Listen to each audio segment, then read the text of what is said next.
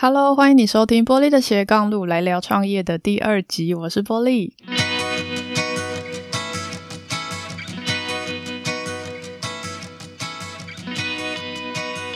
自从五月十五号吧，台湾发布三级的疫情警戒以来，已经过了两个礼拜。你过得还好吗？我因为自己创业，所以时间比较好调整。这两个礼拜内呢，我只出门了三次。填了两次的十连制，算是真的很彻底在家防疫吧。那我有加入好几个创业者的社群，那里面呢，大家现在聊天的内容都非常的愁云惨雾。有的说他的店才刚开始装潢，哦，他在疫情爆发的前一天才刚签了新办公室的租约，哦，那有开补习班，结果一瞬间都没生意了，因为学生不能去补习班嘛。哦，那我觉得疫情带来的影响真的很大，而且看起来好像短期内都不会结束。如果你问创业的人说：“诶，你创业最怕什么？”我想最根本的还是一件事情吧，就是风险，也就是说可能会出现的不确定性，像是武汉肺炎这种你根本不可预期的风险，一旦出现，就可能会把你的整个创业计划完全的打乱。那么创业的人他有办法去面对这种不确定的风险吗？我看到的两种做法哦，一个是他会保留足够的防御能力哦，例如说一个前辈他会说他每个月要付三百万哦，员工啊、租金啊等等，那他手上会保留二十个月的预备现金哦，就是说如果你手上的现金够，你的防御能力够的话，那在这种不确定性的风险出现的时候，你的可以去防卫的状况就会比较好，你就可以度过难关这样。那另外一种做法呢，是在平常去建构创业的反脆弱性。哦，什么是反脆弱性？有一本书，作者塔雷伯他在同名的书籍《反脆弱》里面提出了这个概念哦。那他指的是说，当你受到打击之后，你反而可以变得更强大哦。所以遇到不确定性的事件发生，你反而可以从中得到好处。我刚听到反脆弱这个概念的时候，觉得还蛮怪的。因为我会觉得，你就说坚强不就很好了吗？干嘛还说一个反脆弱？可是呢，在这本书里面有提到，脆弱的相反不是坚强哦，脆弱的相反是反脆弱。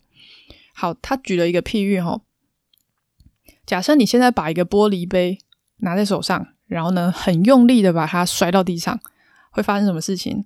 它会破掉，对不对？哦，所以你一把摔下去，它就破了。那如果你手上拿的是一个钢杯呢？你把它用力往地上一摔，诶，它不会破掉哦，它可能把地上砸出了一个洞。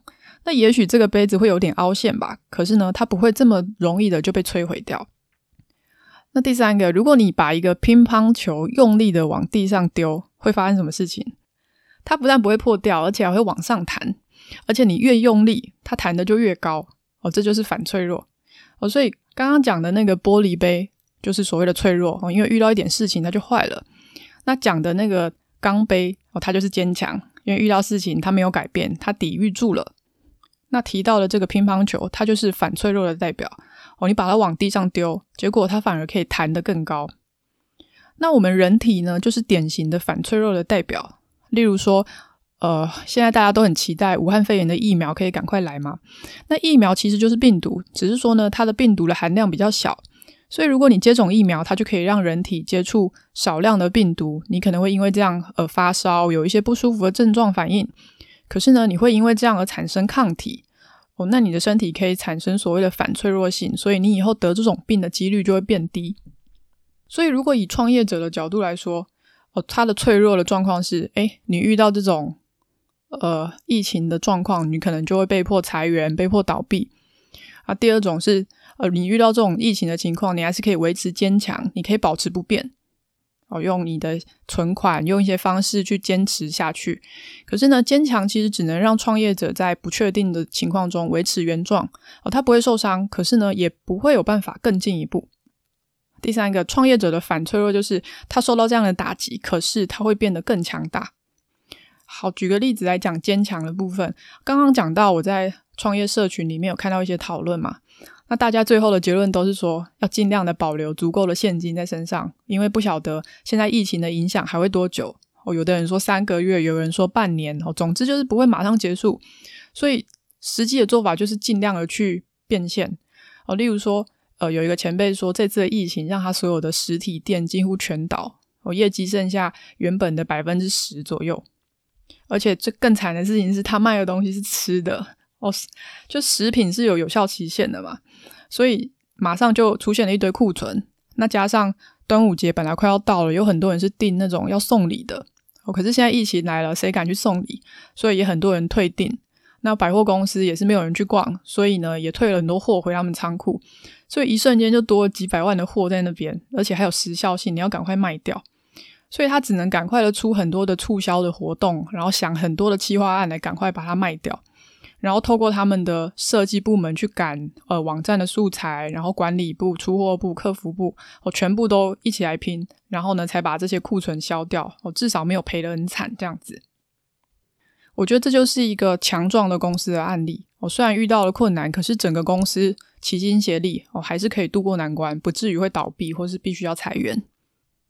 那么，具备反脆弱性的公司呢？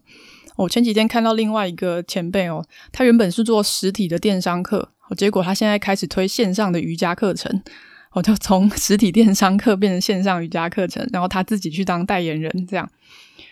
然后我也看到台湾最知名的几位简报教练，哦，包含福哥王永福，还有台大的教授叶秉成老师，他们都开始开免费的线上教学的直播课，还有社团，想要帮助讲师啊，还有学校的老师，在受到这种疫情冲击的情况下，都不能开实体课程了，哦，那赶快来培养这个线上授课的能力。